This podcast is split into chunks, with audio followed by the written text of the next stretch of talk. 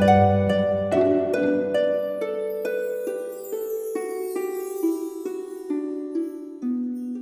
イルセラピーでバラ色の人生。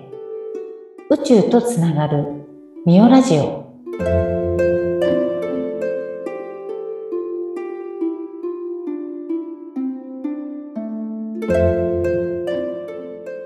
こんにちは。オイルセラピストのミオです。こんにちは、インタビュアーの山口智子です。さて、みおさん、立秋も過ぎ3月に入って、ちょっと春うんなんかねすごいいろいろ動き出してきますねですよね。なんか、みおさうんんと、まあ、クジャククラブをスタートさせて、また他にもいろいろ動いてるそうで。そう、なんか、あの、やっぱりこう、春って、なんだろう、私1月2月は寒いからあんまり動きたくないな、みたいな、こう、あるんですけど、やっぱ3月まで入っちゃうともう暖かくなってるから、なんて言うんだろう、本当に、あの、その動いてるっていうのが目に見えて、だってほらお花が咲いてきたりとか、空気が暖かくなってきたりとか、もうだから大気中、土の中、もういろんな気がね、こう、わーっと動いてる。なんかそこにすごいワクワクしてる今日この頃っていう感じで。ねえ、うんですね。なんか、お出かけもしたようです。そうなんですよ。あの、ちょっと思い立って、あの、なんだろう、表さんっていう山影神道80代目の方がいらっしゃるんですけど、最近ね、YouTube でうん結構出てきてるんですよ。私がこう見るような YouTube の中で。はい。山影神道っていう、あの、なんて言うんだろうな、ちょっと裏の神道、日本とか天皇家を守ってきた裏の神道っていうのがあって、その子の80代目の方、また修験のね、行者さんでもある方なんですけども、その方が本を出されて、うん。あの、初代スサノオっていう本なんですけども、はい。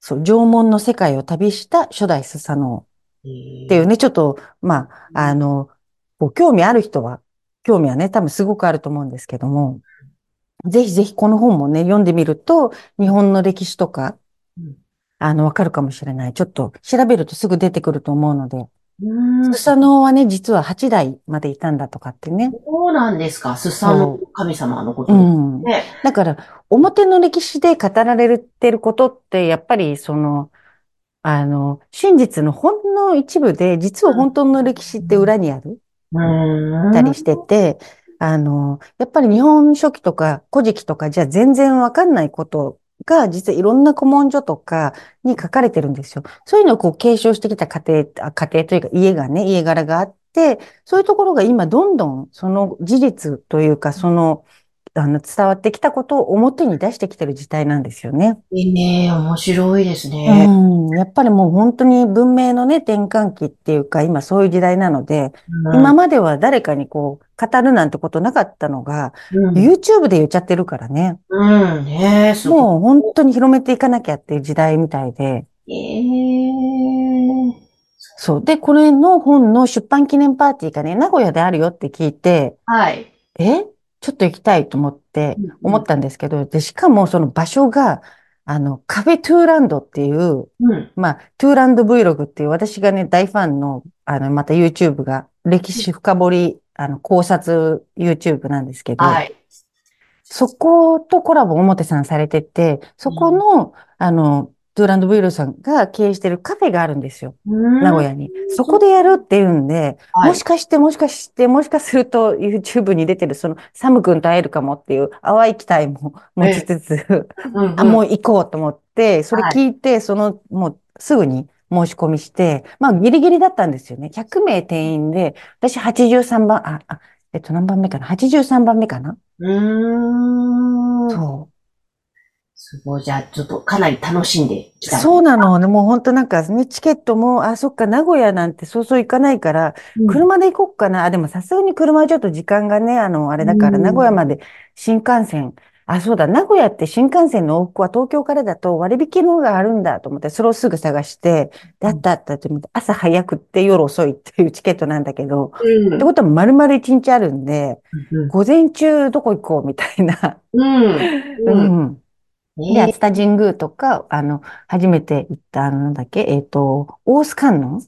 ええ真言宗系のね、あの、観音様いらっしゃるうんところで、そう、そんな観光をしつつ、このもう、表さんとね、会って、お話もちょこっとできたし、ええうんじゃあ充実した、なんかルンルンしたき感じ。そう、ほんとそうなんですよ。うん。いや、動いてますね。そう。だからやっぱり動くってめちゃめちゃ大事で、うんうんあの、なんて言うんだろう。やっぱりそこに留まってじーっといると、その、血流だってね、あんまり動かないじゃないですか。動き回ると、その体の血流もそうだし、その気の流れとかもそうだし、全部が動くんですよね。いいですよ。そう、そう、新しい出会いもあり、うん。新しい発見があったりとか、やっぱりワクワクしたり感動したり。うん。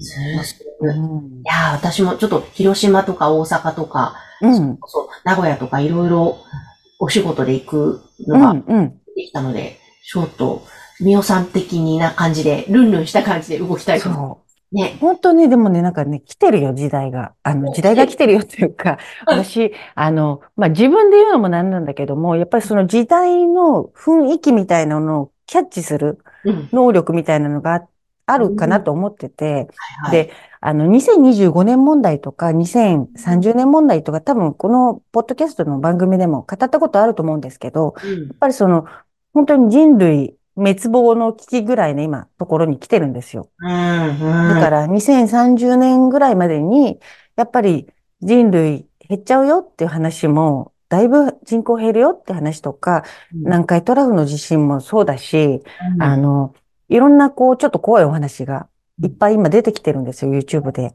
へそう。ーで、それ自体だけ聞くとめちゃめちゃ怖いんですよね。だって、もう日本半分沈没するかもしれないみたいな、そんな話になってたりするので、怖いんだけども、でも、なんか自分のすごい奥底では、なんかこう、ワクワクしてるというかうん、ちょっとこう、ルンルンした気分になるんですよ。うん。うん。で頭で考えると怖いんですよ。で、それって何なのかなって思った時に、あの、やっぱりその先はい。に多分希望の溢れる、こう、未来があるっていうことと、それはわかんないけど、多分もう、どっか魂の奥底で知ってるんですよね。ああ、そっか、そっうか。ん。おー。だから何が起こっても、あの、なんて言うんだろう、大丈夫っていう感覚が自分の中にあるので、なるほど。楽しみにしできちゃう。うん、うん。いや、でもその、その感覚大切ですよね。うん。そっちの方が楽しいもんな、なってうな、ん。憂いてもしょうがないですもんね。そう。だから結局のところ、その人間ってまあ、あの有限のね、人生なので、うん。人としてこう生きてる間は。だから必ず全員が、これ予言でも何でもなく、生まれたら死に向かってるじゃないですか。はい。で、死ぬのはみんな死ぬんですよ。うん。で、やっぱり今、何が恐怖かって死ぬこととかが結構突き詰めていくと、やっぱり死ぬっていうことに対する恐怖って人間ってすごくあると思うんだけども、うんで、も、それこそね、修験道とかやってると、死っていうものが何なのかとか、うん。っていうことに、あの、なんて言うんだろう。まあ、確固とした答えというか、それが別にその、逆に言うと生きることの延長線上にある。もっと言うと生きてる間の方が短くって、死んでて魂の状態での方が長いので、ある意味帰るわけで、で、はい。死んでまたこう新しい体で戻ってくることもね、転生して戻ってくることもできるんで、本当にただの、あの、区切りというか通り道に過ぎないんですよ。うーん。うんそれがちゃんと確固として腹の中に落ちると、やっぱり、りそれが怖いことじゃないので、うん、だからそういうのもあってね、何が起こっても大丈夫っていう。なるほど。強いな、そのね、部分をちゃんとう持っん。てるとね。いやーでもなんか、ね、クジャクラブおよび瞑想とかお祈りとかしてる中で、なんかスルスルスルといろんなことが流れてった出来事も。そうそうそう。なんかちょっと年末年始から母が、ちょっとね、78の母が引っ越さなきゃいけないっていうちょ、ちょっと状況になってしまって、で、母は母で、ちょっとこう、すごく、こんな年だし、こう、メンタルがめちゃめちゃ落ちてたんですよ。うん。で家族のこうメンタルが落ちてる時って、すごく落ち込んでたり、ちょっとこう、鬱っぽくなってる時って、あの、家族、他の家族って、やっぱすごく重たいものがなんかこうね、はいだ。って他人じゃないから切ることも、ほっとくこともできないし、うん常にこう、なんて言うんだろう、目の上の単行部とかずっと気になってる。はい、はい、はい。ずっとあって、で、こあの、今月、あ、先月か、2月中にちょこっと探して、まあ、うちの近くにもう来るっていうことを決めて、一回探したんですよ。うんうん。だけども、まあ、なかなかすぐにはなくって、ただうん私のね、そのいつも瞑想でもそうだし、お祈りもそうなんだけどもうん、まあ、あの、どちらかというとあまり具体的なちっちゃなかお願いっていうのをしないんですけども、私は常にやっぱり宇宙っていうのは、もうとんでもないこう奇跡をいつも起こしてくれるっていうふうに思ってるし、はい。逆にその想定外のことが起こるのが、うん。もうその奇跡みたいなことが起こるのが楽しくてしょうがなくって、うん。ね、そ、ね、だってほら、想定、なんかこれを願って、これが叶ったら想定の範囲内だから、まあそれも嬉しいんだけども、まあまあまあそんな感じかっていう感じで。でもうん想定外のことがね、意外なことが起こると。もう喜びとかが倍増だし、ああとはその、なんて言うんだろう。あの、やっぱりそういう時が起こった時って、本当におかげさまうん。本当に誰、誰がね、これをこういうふうにしてくれたんだろうっていう気持ちになるんですよ。はい。だから本当にもう本当にあの、もう、まあ、神様ご先祖様もそうだし、いろんなおかげさま、もういろんなこう、あの、日々自分のね、お家に飾ってるお花の精霊とかね、なんかこう、いうんろんなものに全てにもうありがとうみたいな、うんなんかの力が働いて、こうね、一番パーフェクトなはい。状況を起こしてくれたと思って、うんで、もう母のことは今回そんなことがまさに起こって、うん。もうちょっとびっくり仰天なえ場所が見つかったんですよ。引っ越し先が、なんと。で、もう本当に本人も、うん。あの、そこに住むっていうことに対してう、んあの、ワクワクできる感覚。あ、うんここにこうやって友達呼べるとか、うん。え、ここにこうしようかな、みたいなうん。まだ初めて内見ってんのに、カーテンの長さとか測ってんですよ。まだまだ、ちょっとまだいいよ、それ、なくて、みたいな。いやーもうイメージがバーってワクワク。そうなんでしょうね。だから、ここに住んだら、こうやってやって人呼べるし、こうやってやって自分暮らして、あ、こういうふうにしようみたいな、やっぱり、あの、希望を持てないと人間ってつまんないんですようん、ね。うん、うん。うん。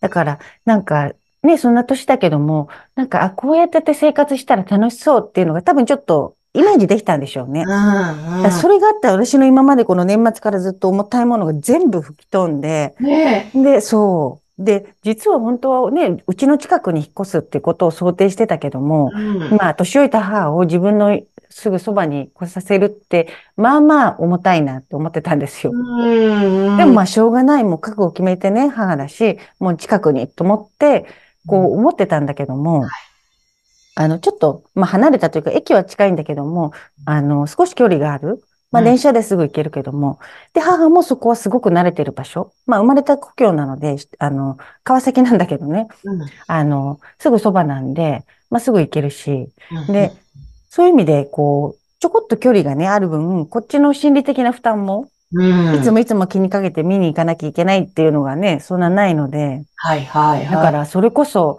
この、心の奥底では、ああ、近くに、もうすぐそばに住むのか っていうちょっと重たい気持ちはあったけども、うん、それも軽々とこうクリアして、うん、うん。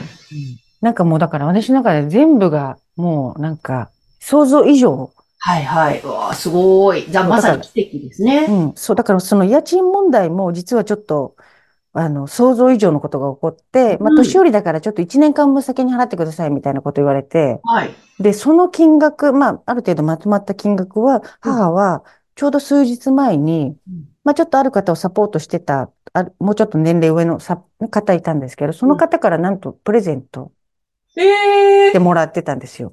その金額分その金額を。で、その人はもちろん、この、ここ、こことかだってね、し知らないですよ。はい。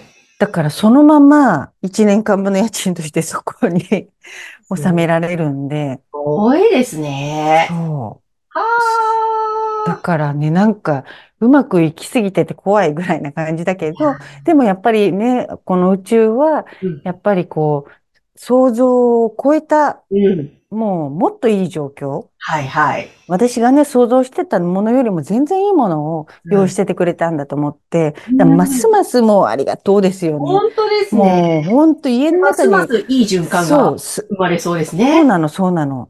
やーすごだからぜひね、皆さんも瞑想とお祈りと、い。これは本当にいいことが起こるためにというか、うんやっぱりその感謝ができる場面がたくさん出てくそういう循環が生まれてくるんでね。うん、うん、うん、ううん。ん。いやー、いいお話聞いてちょっと軽やかですね。そうなの。で、この春のね、このなんかこう空気もちょっと暖かいし、うん。あ、なんか、あの、梅の花とかね、桃の花の香りがふわっと漂ってくると、もうそれだけでなんか、え、どこに、どこに咲いてんのみたいなキョロキョロして。そう。だから、、本当にあの、人間ってね、おかげさまで、まあ、うん神様もご先祖様も、それから、もう本当に生きとし生けるものとつながってね、今自分っていうのがあるので、あの、日々、お家の中でもしお花とか飾ってたら、うんぜひお花にも毎日話しかけて、ああ、そう、本当ですあの、ね。声に出して話しかけるんですよ。はい、はい、はい。うん。だ私ちょっと玄関先に外にお花、あの、飾って、飾ってあるというか、うんあの、植木があるんですけども、もう玄関先で、あの、ブツブツお花に、可愛いよね、とか、早くピンクの花見たいな、とかね、これを、うんもうすぐいい香りがするよね、みたいな、ずっとブツブツ話してて、まあ、うん人あんまりいるとね、ちょっと怪しい人みたいだけど、もうブツブツ、あの、大きな声じゃなくていいんでね、うん。いコソコソっと、お家の中のいろんなものにや、いいですね。話しかけてあげると、いっぱいいいことがね、起こってくるんでね。絶対そうです。ん。その声の波動とかもありますし、自分にも響いてますもんね。そうのん。ほんとそう。わー、ということで、ぜひ皆さんも、ちょっと実行してみましょう、一緒に。はい。ね。ぜひぜひ。そして、みおさんのクジャククラブ、えーお話祈りの会3月16日土曜日2時から、三越駅前の駅近くの場所ではい行われるということで、番組のね、また概要欄にも詳細を掲載してそうおくですね。ぜひご覧ください。はい。今日もありがとうございました。ありがとうございました。それでは皆さん、ごきげんよう。